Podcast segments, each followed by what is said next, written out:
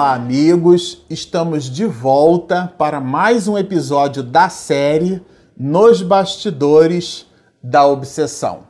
Bom, como comentamos no episódio anterior e a gente reforça nesse episódio, nós gostaríamos de agradecer o trabalho que a nossa querida Cláudia Silva, lá em Montevidéu, no Uruguai, está fazendo em parceria conosco. Trata-se, na verdade, da tradução desse conteúdo para o espanhol, cujo título é, é Los Entretelones de la Obsesión, né? nos bastidores da obsessão. Em espanhol, é um trabalho magnífico que a companheira tem feito. Ela envia o material em áudio, essa tradução em áudio, para minha esposa, Regina Mercadante ela faz então o sincronismo, a interpolação desse áudio em espanhol, sincronizando com aquilo que a gente dita em português, dando coerência e sentido né, para o trabalho como um todo, ampliando as possibilidades, porque a partir desse instante nós temos observado que os companheiros cuja língua materna é o espanhol esses companheiros têm visitado mais o canal, têm se interessado pelo conteúdo de Manuel Filomeno de Miranda, o que nos dá muita alegria e combustível para continuar aí nessa jornada. Então, a nossa companheira Cláudia a nossa gratidão, a nossa reverência, o nosso carinho. Sinta-se abraçada daqui do Brasil por nós. Se Deus permitir e quiser, e Ele assim o quer, nós nos encontraremos nas atividades do Divaldo, lá em Salvador, ou ali na Bahia, quando a gente vai para o movimento Você e a Paz, naqueles encontros aonde nós é, temos nos visto, né? Então é sempre uma alegria muito grande privada, a companhia da companheira, que tem demonstrado interesse, um carinho e uma atenção com esse singelo trabalho, ampliando as possibilidades de estudo em outro idioma. Bom, mas agora nós vamos continuar essa reunião de desobsessão que Manuel Flomeno de Miranda descreve no episódio anterior. A gente comentou a entrada do espírito dentro dessa tríade que chamamos, né, a Mariana, o o senhor Mateus e esse espírito obsessor, e ele se apresenta como sendo alguém que estava dominando o comportamento dessas duas almas, porque nos diz assim: agora que tenho ambos nas mãos. Nós encerramos o episódio anterior falando desse jeito.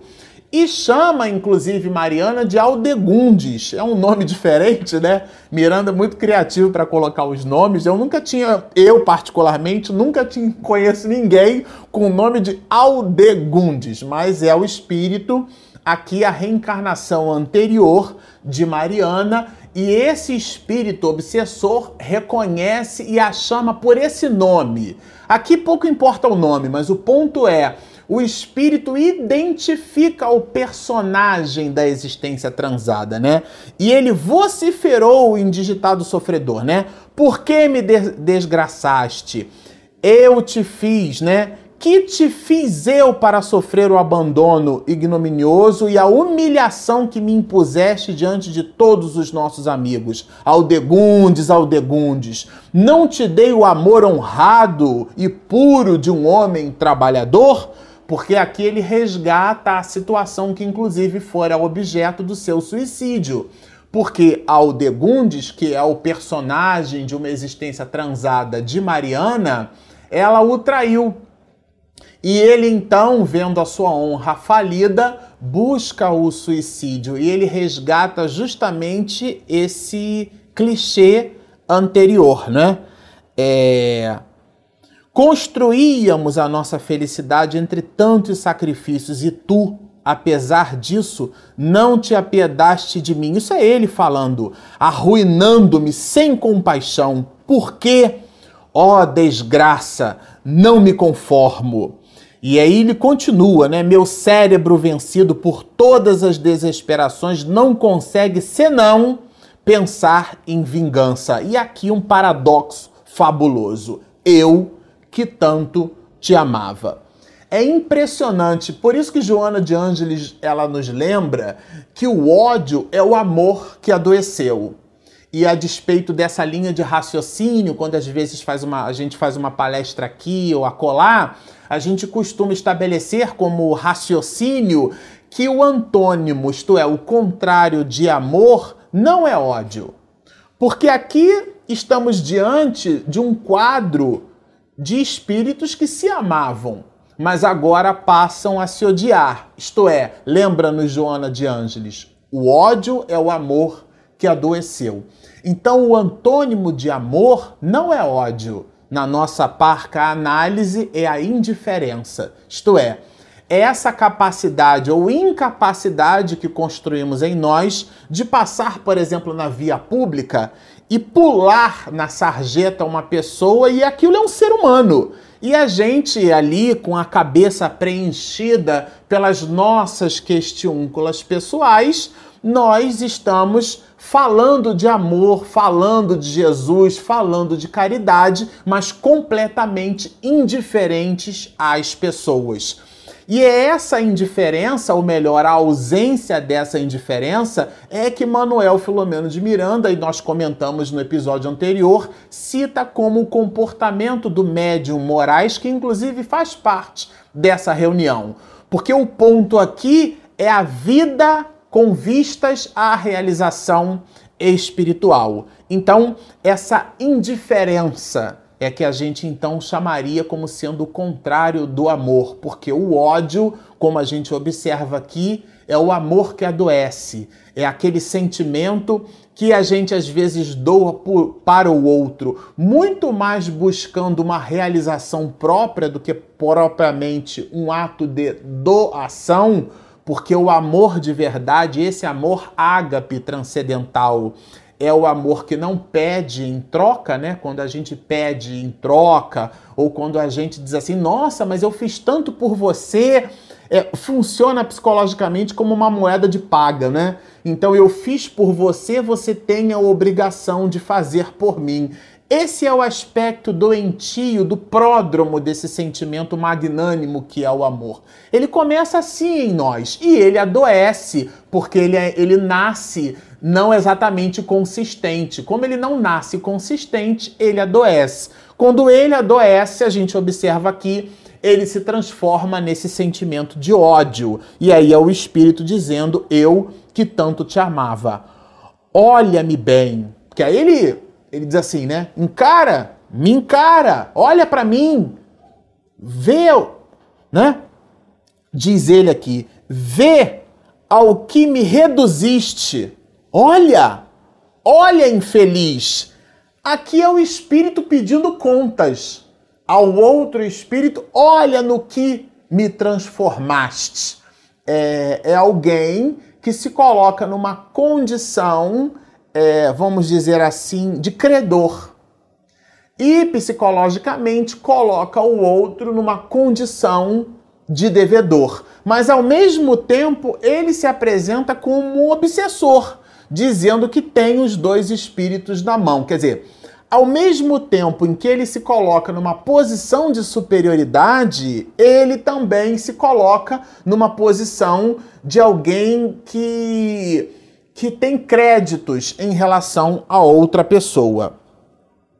Nominalmente convocada, Mariana desferiu terrível grito e caiu dominada por estranhas convulsões, porque ele chama de Aldegundes. A gente brincou aqui que o nome é complicado, diferente e tal, mas abstração feita ao nome, né, a questão aqui do nome, quando o espírito, esse obsessor, chama Mariana pelo seu nome de existências transadas, ela tem um choque. Ela tem um choque e entra em estado convulsivo. Olha, gente, isso aqui é de um drama espiritual é, é, tremendo, né? E ela é assistida de perto por Saturnino, eles aplicam passes para atenuar o choque vibratório, né? E ela toma um aspecto de louca. Por quê? Porque, inclusive, na sua última existência, ela desencarna num hospício, gente. Isso aqui é uma trama espiritual que vocês vão ver Por isso que o título da obra é Nos Bastidores da Obsessão. Porque a gente olha para um quadro e ele se apresenta de um jeito, mas como aquele, aquilo ali se deu, por que motivo, quer dizer, essa trama, né? E Miranda é, coloca para nós aqui como é que a dinâmica se deu. Então a menina que toma esse aspecto de louca diz assim: sim, recordo-me de ti e te odeio também. Estabelece a mesma linha de sentimento. Se você me odeia, eu também te odeio. Sempre infeliz que tenho sido e que sou. Onde estou agora que desvario? Quer dizer, ela acha que está tendo um, um, uma alucinação. Por que esses fantasmas que me torturam e não me deixam? Porque a morte não me consome. Oh, gargalhada repulsiva estourou nos lábios da doente como se a razão de todo lhe fosse retirada enquanto prosseguia. Abandonei-te sim, fui amaldiçoada por mim mesma mil vezes e te amaldiçoei também. Então é aquela metáfora que a gente gosta de dizer, né? A metáfora do caranguejo, que é uma coisa terrível, né? Porque fazer caranguejo é uma coisa assim que é uma. É terrível, não tem outra palavra. Você coloca o animal vivo é, numa panela com água liga e aquela água começa a esquentar, esquentar, esquentar. E aquela água fica quente demais, matando né, o, o caranguejo. É algo terrível. E o. É um requinte de crueldade sem tamanho. E o caranguejo que está em cima, quando ele sente o calor, ele tenta sair. E o caranguejo que está embaixo puxa o caranguejo que está em cima para que ele volte para a panela. Talvez num movimento instintivo de querer sair também, mas o cenário é o caranguejo puxando o outro. Então é aqui um espírito. Aliás, isso é um perfil psicológico daquelas pessoas que, no lugar delas buscarem patamares psicológicos maiores, né? Uma elevação maior de si mesma, como elas não conseguem se elevar, na discussão com outros, elas buscam rebaixar o outro. Para rebaixando o outro, elas se colocarem psicologicamente numa posição superior. O que por si só já demonstra uma grande e enorme infantilidade emocional. Mas aqui a gente vai continuar, olha. Abandonei-te, né? De todos nós, de todos nós, não sei qual o mais desventurado Entretanto, odeio mais aquele que me fez consumir as esperanças de mulher e os sonhos de louca no triste hospício de Arlen. Quer dizer, aqui ela cita que foi para um hospício. Não sabeis que voltei a buscar-te? Porque ela traiu o marido, mas enlouqueceu. E cita o personagem que foi objeto de sua traição, porque esse sim, na verdade, esse personagem é o seu próprio pai, Mateus, nessa existência, e a gente vai observar aqui mais à frente, desenhando-se o entendimento dessa trama espiritual. Agora é tarde demais. Não me recordo mais, não sei. Somente sei que agora estou perto dele e hei de fazê-lo pagar. Oh, alucinação! Que digo? onde estou. Quer dizer, tratava-se de seu próprio pai, né? E nesse momento, Saturnino faz o trabalho de evangelização e bondoso diz assim: estás diante da própria consciência. Gente, isso aqui já seria só o episódio de hoje. Você não está diante de espírito nenhum, você não está em reunião mediúnica nenhuma, porque na hora que ela entra em sintonia vibratória com o espírito, é toma posse da sua experiência no hospício de Arlen e se mostra translocada e começa a falar transtornada desse episódio anterior, o Saturnino lembra: você está diante da própria consciência, sem os crepes do ouvido, quer dizer, sem o esquecimento do passado. Isso daqui é objeto de reflexão para todos nós. Isso certamente explica esses enroscos, vou chamar desse jeito, esses enroscos familiares.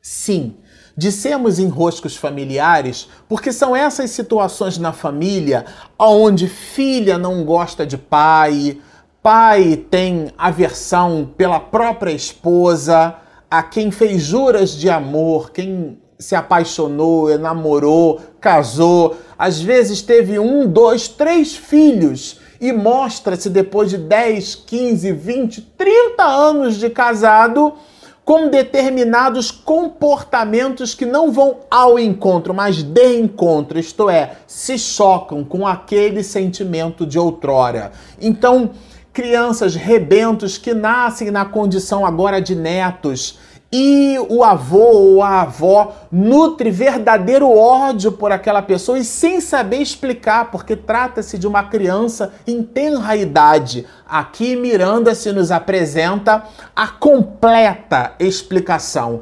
É óbvio que cada família, cada um de nós tem o seu cenário emocional, tem a sua história, tem o seu enrosco, mas essas situações que se nos apresentam e a gente teoricamente não tem uma explicação para isso, aqui Miranda cita na obra é, insumos para nos fazer refletir os motivos por sobre os quais na nossa família nós temos essa ou aquela posição com desavença. E ele então lembra a moça da própria consciência como sendo esse grilhão.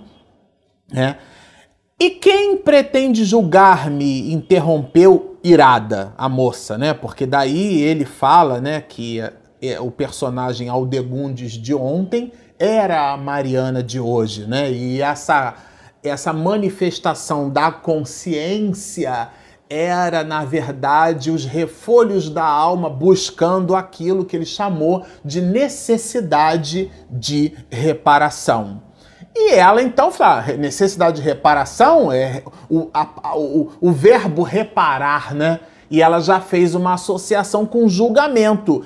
É, e quem pretende julgar-me? Ninguém, minha filha, né? Porque eles não estão diante de um tribunal de justiça, né? Ele diz assim: Ninguém, minha filha, elucidou confiante, pretende julgar-te, examinar sequer os erros alheios erros que todos temos. Isso aqui é uma entidade é, benfeitora, num padrão vibratório, numa condição moral superior, dirigia um trabalho de desobsessão desse quilate e, e cita para Mariana, se contextualiza no processo. Todos temos erros. Isso aqui não é um tribunal de justiça, reunindo-nos, no entanto, com um fim.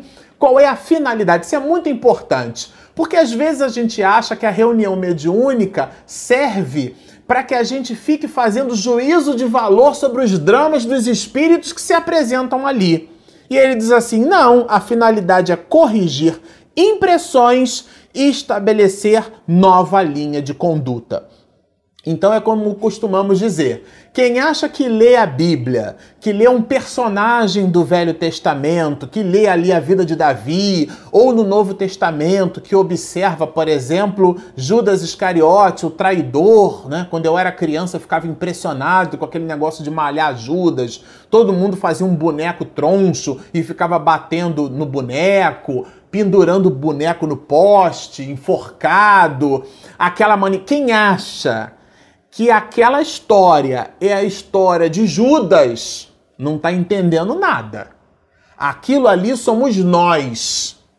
São os nossos movimentos no cotidiano que traem a confiança alheia, que traem o sentimento bondoso que as pessoas depositam em nós. Esse movimento de traição representado representado no Novo Testamento, nas manifestações de Judas, de Pedro, quando Jesus diz assim: Ó, tu me negaraste três vezes. Eu, Senhor, de jeito nenhum. Esses somos nós. Então, aqui na reunião mediúnica, o exame de uma reunião mediúnica não é para que façamos juízo de valor sobre o drama daquele espírito é para que nós façamos o nosso exame de consciência e busquemos avaliar se o enrosco em nós não é o mesmo. E ele continua: não nos encontramos num tribunal. Ha? Acudiu solícito o instrutor. Mas, olha, gente, num santuário de orações. Vocês lembram que nós citamos no, no, no, episódio anterior a questão da oração, que Saturnino abre o trabalho com uma oração? Ele de novo aqui fala: estamos num santuário de, oração, de orações, templo e hospital e faz questão de dizer, sob a orientação de Jesus Cristo, o amigo incondicional de todos nós.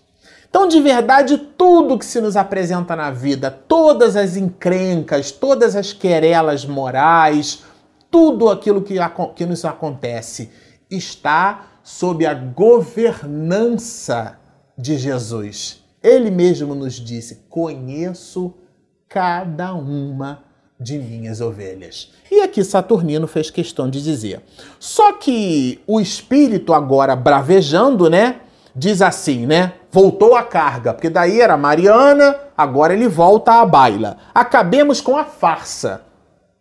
Sou eu a vítima de todos esses cruéis verdugos da minha vida. Quer dizer, aqui é interessante, né? Esse sentimento que às vezes a gente aporta, querendo, se colocando como vítima, ao mesmo tempo como credor, ao mesmo tempo como vítima. Então aqui ele, ele busca por crédito, não, não é ela que é a vítima, não. Ela foi para um hospício, mas ela me traiu. Quer dizer, aí está feita a, a situação. Não necessito de ajudante nem de intermediário. Aqui é o Espírito dizendo que pode fazer tudo com as suas próprias mãos, né? porque faz ele uma pergunta: quem se atreve a interferir nos meus problemas?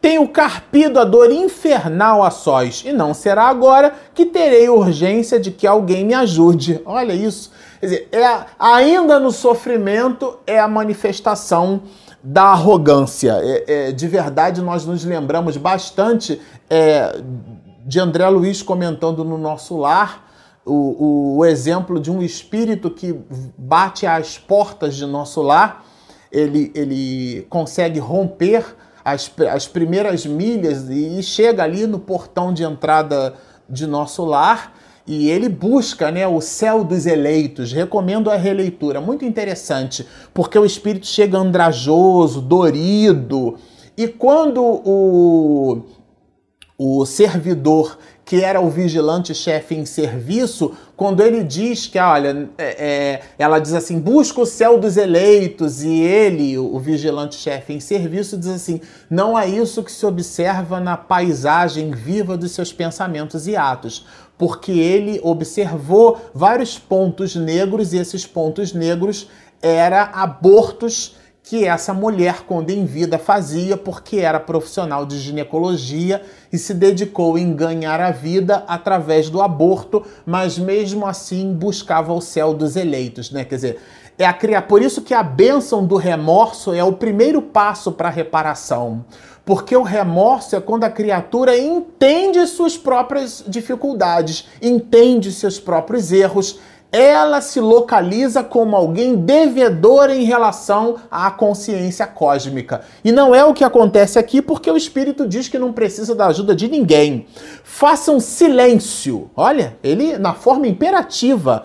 Para que eu possa relembrar a essa espoliadora da felicidade alheia todo o mal que me fez. E ele vai começar dizendo todo o conjunto de atrocidades que Aldegundes, né, agora Mariana, promoveu para que ele então é, deixasse aquela existência através do suicídio.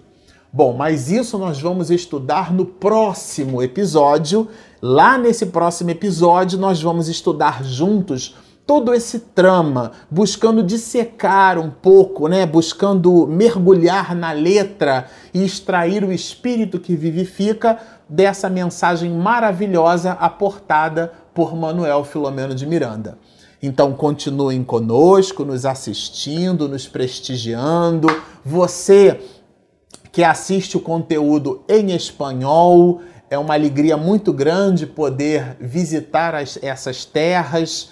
Trata-se de um opúsculo maravilhoso com reflexões profundas, portanto, continuem conosco, sigam-nos e muita paz.